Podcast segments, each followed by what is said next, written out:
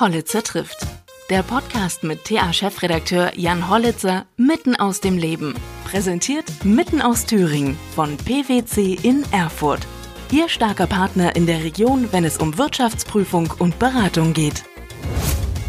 Hallo bei Hollitzer trifft. Ich treffe heute Dr. Falk Gonnert. Ich habe mich mit ihm telefonisch verabredet. Er ist Chefarzt im SRH Waldklinikum in Gera. Intensivmediziner und hatte durch die Nähe zum Landkreis Kreiz, der ja ein Corona-Hotspot deutschlandweit war, allerhand zu tun, damit äh, Corona-Patienten zu versorgen. Ich spreche mit ihm über das Virus und äh, die Folgen aus intensivmedizinischer Sicht. Er beschreibt, wie nicht nur die Lunge eben befallen ist, sondern äh, verschiedenste Organe angegriffen werden. Ich spreche mit ihm über sein Verhältnis zum Tod, wie er Patienten nicht nur medizinisch, sondern auch seelisch begleitet und darüber, wieso er überhaupt Intensivmediziner geworden ist. Denn äh, sein Doktor hat er in einer anderen Disziplin gemacht. Viel Spaß.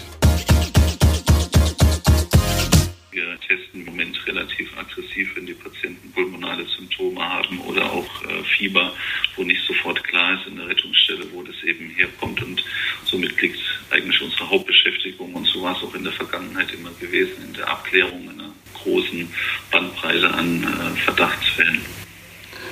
Was heißt aggressives Testen? Also bei den, wie Sie eben gesagt haben, bei den kleinsten Symptomen? Genau, genau. Also die Patienten werden dann bei uns, wenn sie einen pulmonalen Infekt haben, äh, wenn sie entsprechend äh, Fieber haben, auf die Verdachtsstation aufgenommen. Das sind dann Einzelzimmer. Sie bekommen dann einen zweifachen ähm, Abstrich auf äh, Covid, so wie das auch vom RKI empfohlen ist. Und wir haben mittlerweile ähm, auch unsere Testkapazitäten erhöhen können. Das war ja lange Zeit ein Problem, nicht nur bei uns in Gera, sondern eben auch in anderen Kliniken, ähm, eben möglichst viele Tests äh, zu machen. Und äh, mittlerweile ist es bei uns so, dass wir dann doch innerhalb von 24 Stunden das Ergebnis da haben, die Patienten schon mal anbehandeln, mittlerweile dann natürlich auch eine komplettierende Diagnostik haben, wie Röntgenbild, CT, wo man dann schon sagen kann, okay, es ist doch eher unwahrscheinlich, dass der Patient das hat. Und dann werden die eben abverlegt weiter ins Haus in die entsprechenden Abteilungen oder eben auf unsere andere zweite Intensivstation. Mhm. Wie viele Betten haben Sie denn insgesamt vorgehalten für den Corona-Fall? Relativ äh, viele. Wir hatten also ein Stufenkonzept. Das war ja doch relativ bedrohlich Anfang März. Man hat ja irgendwie das Gefühl gehabt, dass man auf eine Apokalypse zusteuert. Und äh, dementsprechend war ja auch der Druck äh, von Seiten der Politik hoch, äh, so viele wie möglich zur Verfügung stellen. Wir hatten im Waldklinikum Gera äh, mehrere Stationen geschlossen, ähm, hatten also fast äh, einen Rückgang von der Belegung von äh, im Durchschnitt 95 Prozent auf 50 Prozent in eben der, dieser hochakuten Phase. Und auf der Intensivstation hatten wir ein Personalkonzept äh, für zehn Beatmungsbetten, was aber, sage ich mal, ausgeweitet hätten werden können innerhalb von 24 Stunden auf 36 Beatmungsbetten. Dann hätte man eine nächste Eskalationsstufe gehabt. Der Aufwachräume. Dann hatten wir auch mit entsprechend Respiratoren ausgestattet, sodass wir insgesamt auf eine Kapazität von 70 äh, Beatmungsbetten gekommen wären. Das Limitierende, in der Presse war ja das immer ein ganz großes Thema, reichen die Respiratoren, reichen die Beatmungsbetten aus. Aber das viel größere Problem in den Krankenhäusern war ja, mit was für Personal ja, mit vor allem was für einem qualifizierten Personal sollen denn eben diese Beatmungsbetten äh, betrieben werden. Das hat sehr viel Kopfzerbrechen bereitet. Wir mussten unsere Teams umändern, also Kollegen, die langjährig in der Anästhesie gearbeitet haben, äh, sind nochmal in die Intensivmedizin gekommen, dann nochmal eingearbeitet worden. Wir hatten auch fachfremde Ärzte geschult, genauso fachfremdes Pflegepersonal. Insgesamt hatten wir in Gera über so ein Schulungsprogramm 100 Ärzte fit gemacht im Rahmen äh, ja, eines Crashkurses Intensivmedizin, Beatmungsmedizin, um halt auf so ein apokalyptisches Szenario, die Bilder waren ja da relativ eindrücklich. Die aus Italien, meinen Sie? Ja, genau, mhm. Und dann Spanien, was halt alles entsprechend so folgte. Mhm. Zum Elsass war ja dann auch noch relativ ähm, dramatische Szenen, die es da gegeben hat. Und die sind ja glücklicherweise in Deutschland äh, nicht aufgetreten. Wir waren dann doch auch mal beunruhigt. Im Süden von Deutschland war ja doch äh, durchaus ein höheres Patientenaufkommen. Und wir haben ja auch im Konzernhäuser in Baden-Württemberg, die kleiner sind als das SAH-Klinikum in Gera.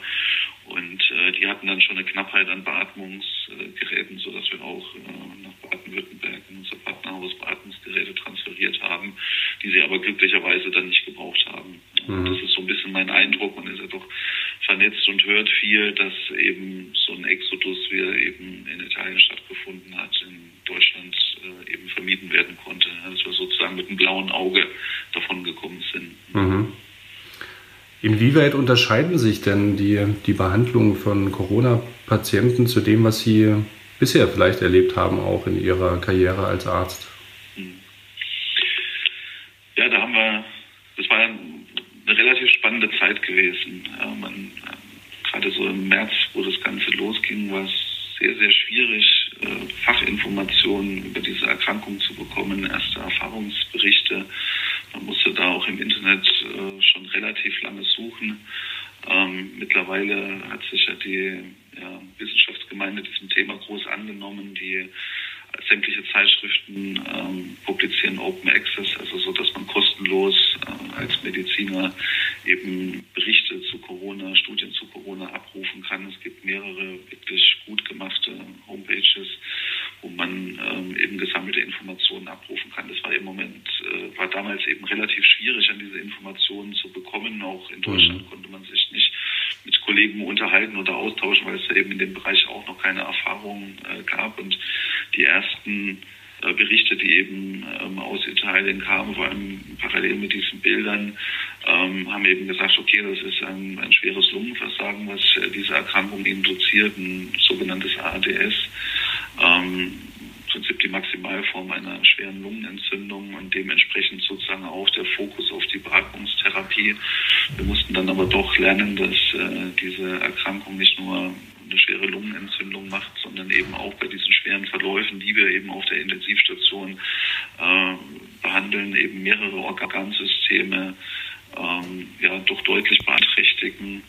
Ähm, und dann kamen ja auch sozusagen die, die wissenschaftlichen Erkenntnisse, dass eben das Gefäßendothel Beispiel jetzt mal auch ein Adressat eben des Coronavirus ist, der da schwere Schäden induziert, dass eben diese Patienten dann auch im Rahmen ihrer Erkrankungen Schlaganfälle bekommen, hatten wir auch hier in Gera Lungenarterienembolien äh, oder andere Gefäßkomplikationen. Das war sozusagen die eine Erkenntnis.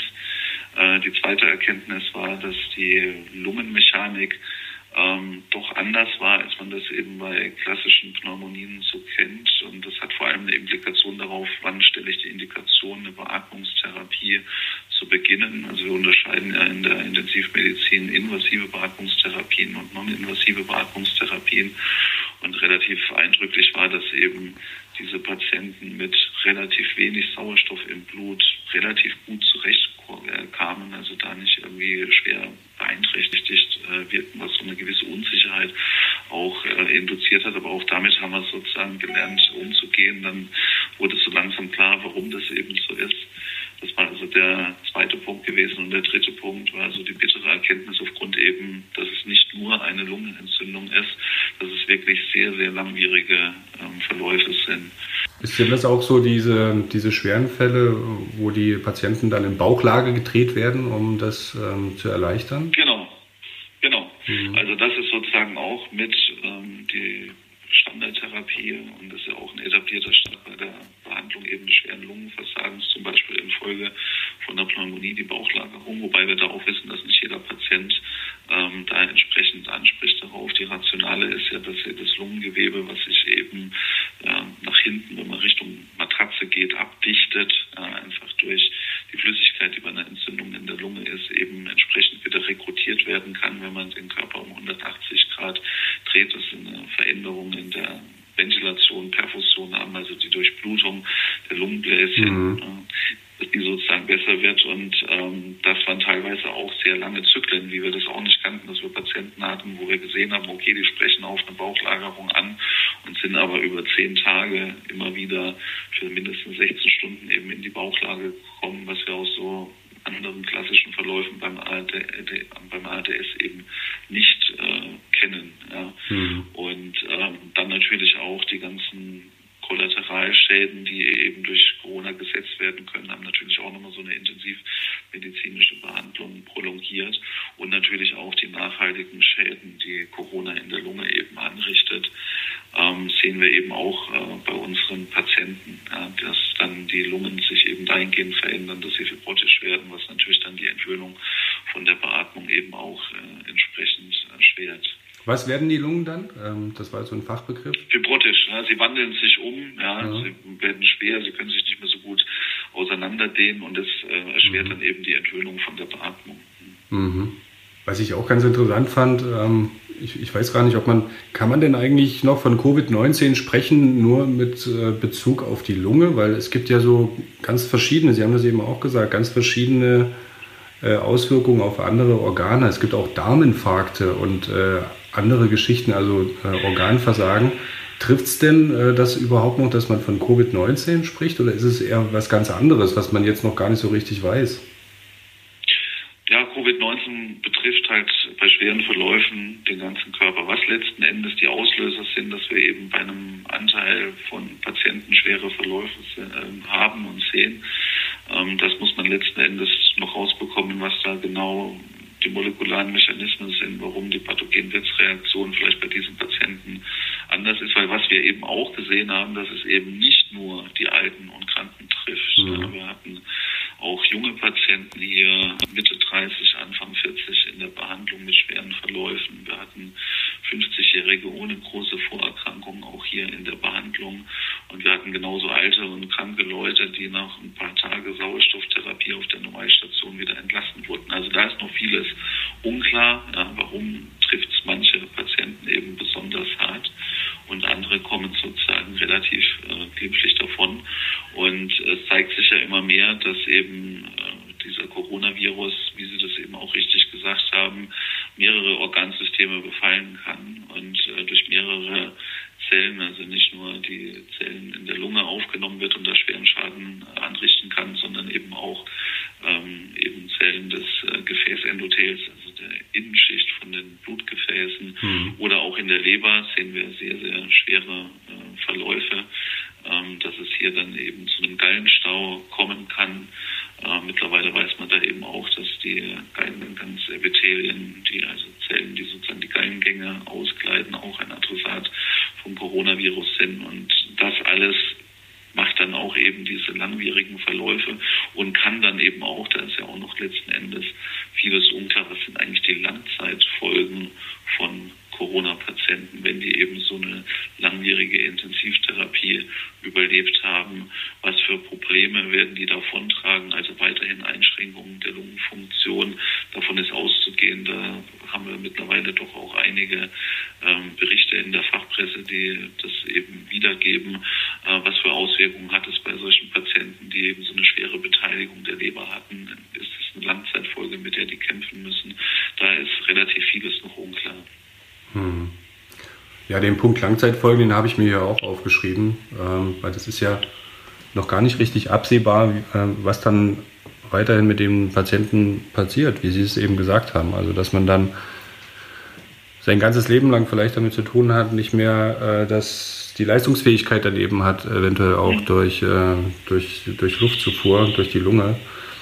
Äh, hat man das ist der eine Aspekt und mhm. der, der zweite Aspekt ist ja, und der gilt äh, natürlich unabhängig äh, für jeden langwierigen Intensivverlauf, ähm, dass äh, Patienten, und das wissen wir einfach heute, und das ist so ein bisschen in den Fokus ähm, der Forschung gerückt, was passiert eigentlich mit den Patienten nach so einem Langzeitaufenthalt auf Intensivstationen. Es gibt so allgemeine Mechanismen und vor allem ganz im Vordergrund steht eben da die Inflammation, die bei jedem Intensivpatienten eben auftritt, die dann Verwirrtheitszustände, auch länger anhaltende kognitive Defizite äh, provozieren kann, ähm, Panikattacken, die die Patienten dann eben im Nachgang haben, eine Einschränkung sozusagen von der Leistungsfähigkeit, was man eben über differenzierte ja, Fragebögen eben erfassen kann. Und da wissen wir für Corona noch relativ wenig, gerade mhm. was eben die Veränderungen der Lungenfunktion anbelangt. Ähm, was werden eben diese Patienten für Probleme ähm, von sich tragen. Mhm. Kognitive Defizite sind dann begründet durch ähm, also zeitweise mangelnde ähm, Luftzufuhr im Gehirn oder, oder, oder Sauerstoffversorgung im Gehirn?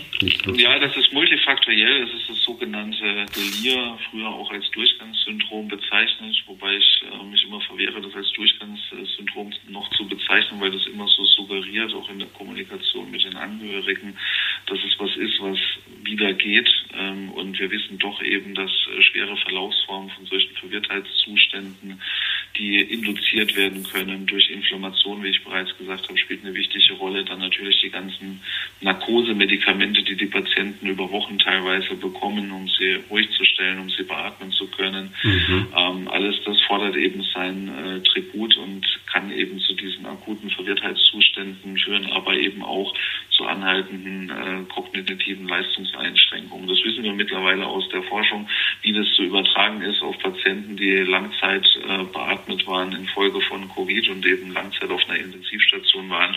Da gibt es keine Erkenntnisse, aber ich mutmaß, mutmaße, dass es da gewisse Parallelen zu anderen Langzeitverläufen auf der Intensivstation, äh, dass es die eben geben wird.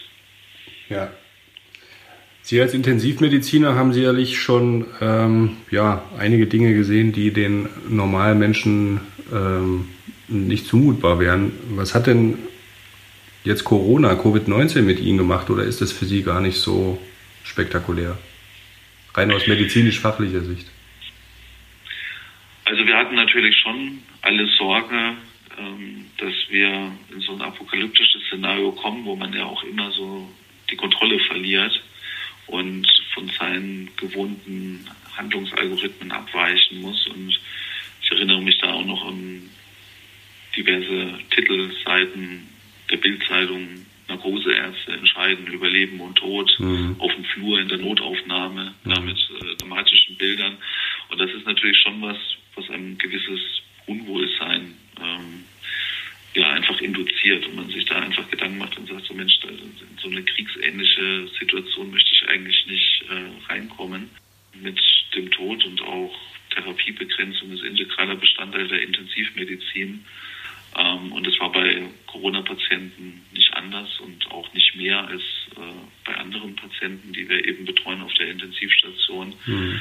Ähm, war das jetzt zum Glück kein Problem mhm. gewesen. Also mhm. natürlich immer wieder belastende Situation, wenn man Patienten verliert oder wenn man auch erkennt, man kann nichts mehr eben für sie tun und sehr viel Energie und Herzblut in die Patienten gesteckt hat und natürlich auch den Menschen dahinter durch die angehörigen Kontakte so ein bisschen kennengelernt hat und ihn vielleicht auch davor noch wach erlebt hat. Auch das gibt es ja, dass Patienten sich dann plötzlich auf der Intensivstation dramatisch verschlechtern und man sie dann eben verliert. Ähm, aber das gehört letzten Endes mit zum Beruf des Intensivmediziners. Und dadurch, dass letzten Endes auch bei uns in Gera das geordnet ablief, war das alles auch machbar und handelbar und lief eben im Rahmen der normalen Routine, nenne ich es jetzt mal, ähm, konnte man das einfach abarbeiten. Das war jetzt nicht eine größere äh, Belastung als sonst, die man eben in der Intensivmedizin hat. Mhm. Der, die Spitzenzahl an Intensivpatienten mit Corona, die wir gleichzeitig behandelt hatten, lag bei acht. Unsere Intensivstation war ja auf zehn Betten ausgelegt, auch vom Personal her, auch mit der oberärztlichen Abdeckung. Und damit ähm, war das eben gut äh, zu meistern. Die Versorgung von Intensivpatienten ist ja sehr ressourcenaufwendig, personell wie auch ähm, äh, technisch und und so weiter. Ähm, können Sie das festmachen? Wie viel Personal brauchen Sie für einen Intensivpatienten? Ja, also es ist letzten Endes so, dass wir bei diesen ähm, schweren Verläufen ähm, eine halbe Pflegekraft hatten. Also eine Pflegekraft äh, versorgt äh, zwei schwere Intensivpatienten. Und ähm, wir hatten im Prinzip äh, tagsüber auf der Station drei Ärzte, im Nachtdienst einen Arzt in der Präsenz und einen Oberarzt sozusagen im Hintergrund, der aber im Haus äh, gewesen ist. Und so denke ich, dass bei uns äh, die Patienten eigentlich optimal versorgt gewesen sind. Mhm. Und es entspricht auch den üblichen äh, Standards in der Intensivmedizin. Mhm. Sie haben vorhin gesagt, das ähm, arbeitet man so ab und äh, der, der Tod gehört natürlich da in Ihrem Beruf dazu. Trotzdem, ähm, ja, natürlich, es gehört mit zur Berufswahl, man muss sich darauf einlassen. Ähm, haben Sie trotzdem ein ganz besonderes Verhältnis zum Tod durch Ihren Beruf? Oder, also jetzt ist eine sehr persönliche Frage, wie stehen Sie zum Tod? Ja, also für mich sozusagen ähm, ist, ja, ist der Tod irgendwann fällig und für mich steht eigentlich eher so im Fokus und das begründet eigentlich so eher, sage ich mal, oder es ist eigentlich mehr das, was mich antreibt, ist sozusagen mein Verhältnis, wie Sie es jetzt genannt haben, nicht zum Tod, sondern zur Patientenautonomie. Ja. Und ich versuche immer sozusagen, mich in den Patienten hineinzuversetzen. Und äh, häufig kann man ja mit dem Patienten nicht mehr sprechen. Bei mhm. Corona war das anders. Wir hatten also eine sehr stringente Therapieziel-Evaluation auch mit den Patienten gemacht. Viele dieser Patienten waren ja doch älter gewesen, sodass man da auch wirklich das Gespräch suchen musste, okay, was ist, wenn es ihnen schlechter geht? Dann müssen sie auf eine Intensivstation, sie müssen beatmet werden, sie brauchen vielleicht eine Trachealkanüle, eine Beatmungsentfüllung, wenn sie so einen schweren Verlauf haben, ist das in ihrem Sinne. Und mehr Menschen, als man eigentlich denkt, haben sich mit diesem Thema auseinandergesetzt. Und in dieser Häufung waren das doch relativ ungewohnte Gespräche, die einem teilweise dann auch ein Stück weit nahe gingen. Aber mein Antrieb ist wirklich immer die Patientenautonomie und natürlich auch eine sinnhafte Intensivmedizin zu machen. Und um eine sinnhafte Intensivmedizin zu machen, muss ich natürlich wirklich beurteilen können, was ist das für eine Erkrankung und was bedeutet es für diesen Menschen in diesem Alter mit diesen Vorerkrankungen und damit ja unwiederbringlich verknüpft, was für ein Rehabilitationspotenzial hat dieser Mensch und was ist ihm wichtig gewesen im Leben, mhm. ähm, was möchte er auf jeden Fall nicht erleben und das eben rauszuarbeiten mit den Angehörigen, wenn der Patient eben selber nicht mehr sprechen kann, weil er eben im künstlichen Koma ist, ist für mich ganz zentral und ist am Ende, wenn man das dann eben auch hinbekommt, eine sehr befriedigende Situation, auch wenn der Patient dann stirbt. Weil jeder Mensch muss einmal sterben. Teilweise sind das natürlich auch mit Schicksalen verknüpft. Aber wenn man dann sozusagen es erreicht hat, den Wille des Patienten eben umzusetzen und auch die Angehörigen äh, auf diesem Weg eben unterstützt und äh, sich Zeit nimmt, eben mit denen zu sprechen, ähm, ist es auch ein Erfolg, auch wenn es sich jetzt irgendwie ja, ein bisschen komisch anhört in diesem Kontext, wie wenn Sie einen Therapieerfolg bei einem Patienten haben. Weil manchmal muss man einfach anerkennen, ähm, dass die Intensivmedizin, da ist viel möglich mit Organersatzverfahren, ähm, aber dass es eben keine Wundermedizin ist. Ja, mhm. Und auch wir müssen manchmal erkennen, dass wir eben am, ja, an der Grenze von dem Möglichen angekommen sind und dass wir natürlich jetzt noch weiter Luft in die Lungen pumpen können und dass wir weiterhin den Kreislauf unterstützen können, aber dass das, was der Patient eigentlich wollte, zurück ins Leben, dass das eben nicht mehr realistisch ist. Und dann muss ich da eben auch ansetzen. Und mhm. das ist ja ein ganz großes Thema im Moment auch in der Intensivmedizin, weil die Möglichkeiten immer anspruchsvoller werden, differenzierter, weil unsere Patienten immer älter werden. Ähm, diese Auseinandersetzung eben mit einer sinnhaften Medizin im Kontext eben der Medizinethik. Ja, das klingt neben dieser ganzen fachlichen Abwägung, die Sie immer zu leisten haben, ähm, ja auch sehr nach viel Empathie, die Sie aufbringen müssen und äh, ja fast nach so einer Seelsorgetätigkeit mit, ne? Auf jeden Fall. Also die ähm, Führung sozusagen von Angehörigen oder auch die Betreuung von Patienten, wenn sie dann eben wieder ansprechbar sind. Also nicht jeder Patient ist ja im künstlichen Koma auf der Intensivstation, sollte und ist ja auch immer eigentlich die Minderheit. Ist ein ganz zentrales Thema in der Intensivmedizin. Leider in unserem Vergütungssystem noch nicht äh, so verankert, äh, dass eben Psychologen dauerhaft äh, in der Intensivmedizin auch integriert sind.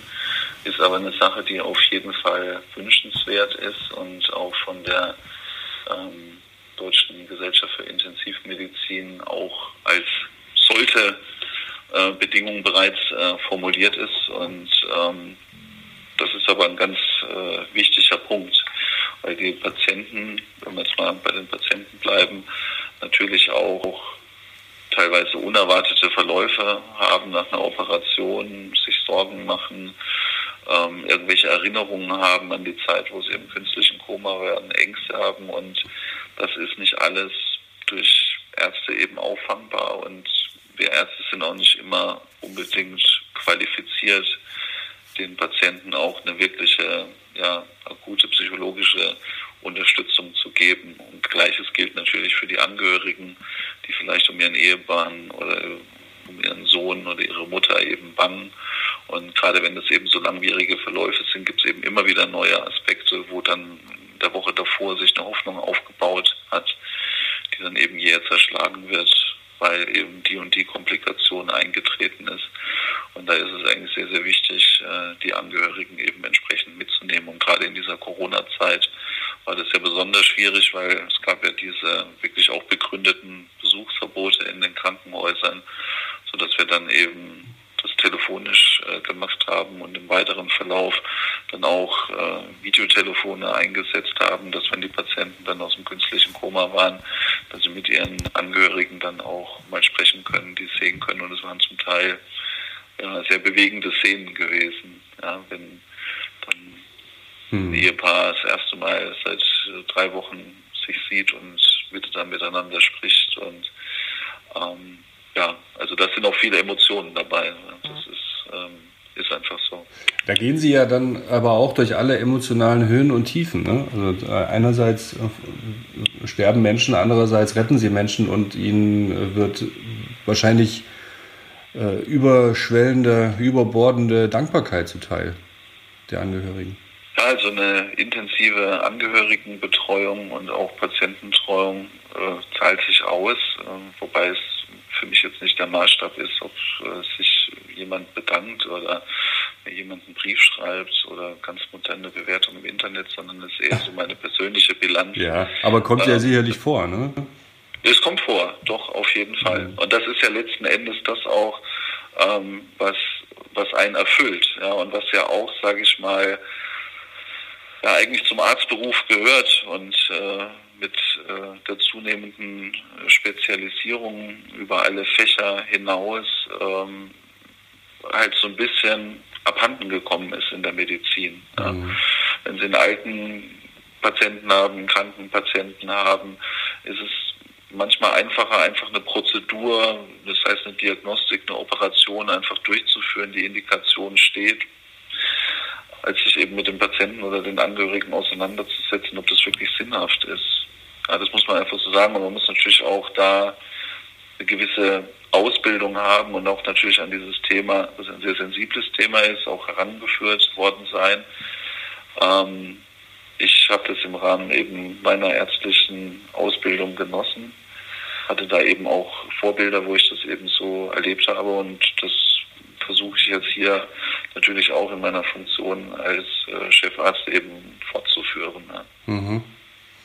Ja, was Sie jetzt ansprechen, ist natürlich nochmal ein ganz anderes Feld, dass einige Ärzte ähm, ja bessere Ökonomen mittlerweile sind, ne, weil man so viel durchrechnen muss, was macht man und ähm, das sind dann auch die Abwägungsgründe, ergibt das überhaupt Sinn für den Patienten oder mache ich es jetzt, weil ähm, ja, es wirtschaftlich wichtig ist für mich?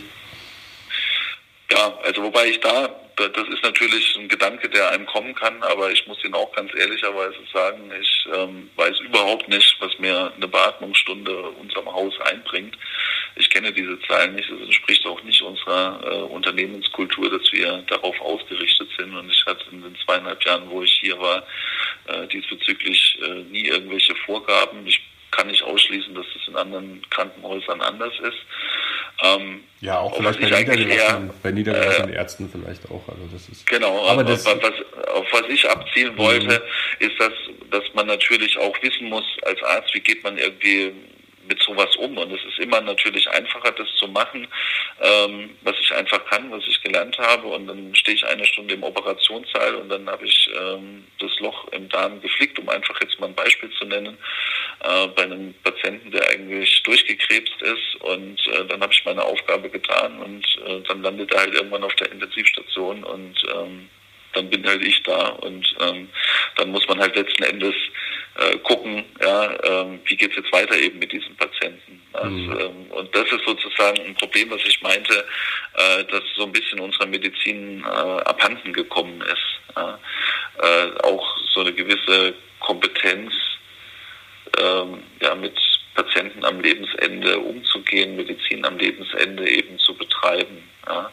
Und ähm, das ist jetzt aber sozusagen immer mehr auch in den letzten Jahren auch an den Universitäten in der ja, Medizinausbildung in den Fokus gerückt.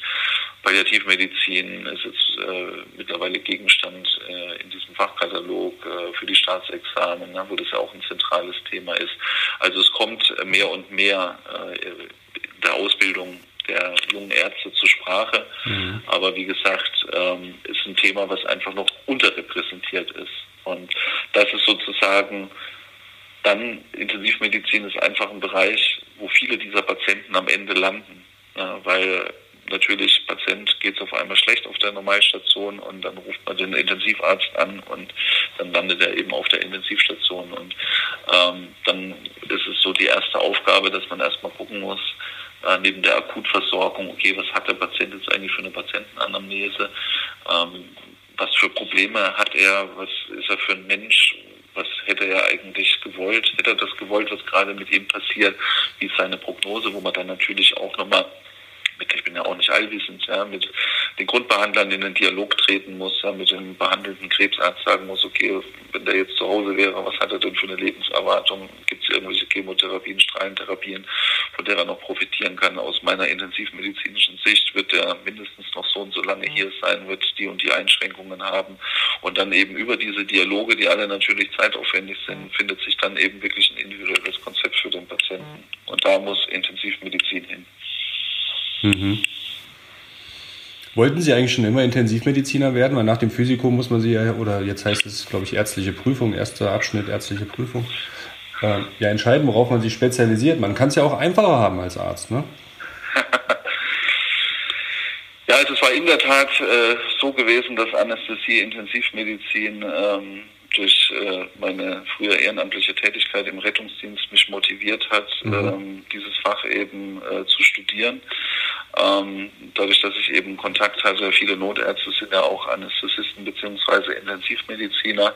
Ich bin dann so im Studium so ein bisschen von meinem Weg abgekommen und ähm, ja, bin ähm, war so ein bisschen auf dem Weg irgendwie Frauenarzt äh, zu werden, habe da auch in dem Bereich äh, promoviert und ähm, das hat sich dann aber doch in meinem praktischen Jahr am Ende des Studiums irgendwie zerschlagen. Und mhm. ich war dann äh, zu der damaligen Zeit nochmal in den USA ähm, für einen Teil des PJs eben vier Monate im großen Haus. Und da war ich eben nochmal auf einer Intensivstation äh, gewesen. Und ähm, das hat dann so meine ursprüngliche Idee nochmal revitalisiert. Und ähm, dann war letzten Endes klar, in diese Richtung möchte ich irgendwie gehen. Und, und dann von diesem Zeitpunkt an hatte ich dann auch dieses äh, Ziel konsequent verfolgt und hatte mich dann seinerzeit auch äh, ganz bewusst äh, für die Uniklinik äh, Jena entschieden, wo ich meine Facharztausbildung und meine spätere Tätigkeit äh, dann eben gemacht hatte. Weil ich damals eben wusste, dass die einen Fokus auch auf Intensivmedizin haben. Das war damals noch so ein bisschen ungewöhnlich, 2005, äh, wie ich angefangen habe. Ähm, und deswegen war es mir da auch ganz wichtig, dorthin zu gehen. Wollte mich auch wissenschaftlich mit dieser Thematik auseinandersetzen. Und das war für mich sozusagen der richtige Ort gewesen, um da ähm, sozusagen an den Start zu gehen. Mhm. Herr Gonnert, ich ähm, bedanke mich für das Gespräch. Ich habe wirklich viel gelernt und ich hoffe, die, die Menschen, die zuhören, auch. Und äh, hoffen wir, dass wir das äh, Schlimmste überstanden haben und sie nicht allzu viel zu tun bekommen werden. Auch. Ich denke trotzdem, äh, aus der Retrospektiven, Deutschland ist mittlerweile gut äh, vorbereitet. Ähm, jeder hat ja seine persönliche Glaskugel. Keiner weiß, wie es wirklich wird. Ich denke, wir werden nochmal eine zweite Welle ähm, haben. Aber was ich jetzt so mitbekommen habe, auch durch die Vernetzung von Rettungsdiensten über Pflegeheime, über Krankenhäuser, Äh, alle haben Konzepte in der Schublade liegen, ähm, was passiert, wenn. Und wie gesagt, ist, äh, die initiale Bedrohung war ja immer ein apokalyptisches Szenario. Darauf hat man sich vorbereitet. Mhm. Und deswegen denke ich auch, gepaart mit der Erfahrung, die wir mittlerweile gemacht haben, auch die öffentlichen Einrichtungen des Gesundheitswesens, sind wir gewappnet und müssen nicht ganz so angstbesetzt ähm, in die Zukunft gucken. Naja, viele erwarten ja, oder es gibt ja diesen, diesen Wissenschaftlerstreit, den verfolgen sie wahrscheinlich auch, der an einigen Stellen dann ähm, aber eher so ins, in, äh, ins Unterhaltungsmetier abdriftet, ähm, dass einige eine zweite Welle erwarten und andere eben nicht. Denken Sie, eine zweite Welle kommt, weil die Lockerungen jetzt eben so massiv einsetzen, oder? Genau, also äh, wie gesagt, das ist, ich, ich ähm, beschäftige mich schon längere Zeit äh, nicht mehr intensiv mit diesen wissenschaftlichen Diskursen, weil mir äh, es ausreicht, was ich, sage ich mal, in meinem täglichen äh, Geschäft äh, erlebe. Und wir haben ja in Gera sehr viele Patienten behandelt, über 100 Stück. Und äh, wenn man sich da sozusagen anguckt, ähm, wie die Übertragung war. Und das, das Problem eben bei diesem Coronavirus ist die irrsinnig hohe Kontagiosität dieses äh, Virus was heißt das, ähm, dieses Wort? Dass die Übertragung so einfach ist. Mhm. Ja. Mhm. Und wenn ich einfach auch jetzt diese Berichte lese, ja, eine Gruppe an äh, gläubigen Menschen singt in der Kirche und danach haben 60 irgendwie sind Corona positiv oder äh, diese Familienfeiern, wo es dann eben diese Superspreader-Ereignisse gab und das habe ich auch im Raum Gera, wenn man mal zurückverfolgt hat, äh, wo haben die Patienten sich eben infiziert ähm, und das ist das, was mir immer letzten Endes Angst gemacht hat. Und äh, ich denke jetzt äh, durch diese Lockerungen, die jetzt gekommen sind und der Sommer scheint irgendwie einen Effekt zu haben, man ist mehr draußen, es noch eine gewisse Vorsicht, noch wir die Mundschutzpflicht, denke ich schon, ähm, dass es an einigen, in einigen Regionen in Deutschland äh, wieder deutlich aufploppen wird. Ob das Gera sein wird, ob das Thüringen sein wird, das wird man sehen. Ähm, aber ich denke schon, das ist meine persönliche Meinung, dass ähm, Corona uns noch eine Zeit lang äh, begleiten wird. Das war auch bei allen Pandemien, äh, die die Menschheit überstanden hat, so dass ähm, eben die in mehreren Wellen kamen. Und deswegen gehe ich fest davon aus und äh, sage aber auch, Angst habe ich keine mehr. Und ich hatte damals Angst, wie eben dieses Bedrohungsszenario da war, weil ich eben weiß, wir sind gut vorbereitet und ähm, Deutschland ähm, wird das handeln. Und wenn es in Gera passiert, wird das Waldklinikum Gera seinen Beitrag leisten. Vielen Dank. Das ähm, macht doch Mut und bleiben wir dabei. Hoffen wir, dass, ähm, dass es so bleibt, wie es jetzt momentan ist. Alles klar, so machen wir das. Vielen Dank, Herr Gonnert. Ja, danke schön, Herr Olitzer. Und auf bald. Ebenso. Bis dann. Tschüss. Tschüss.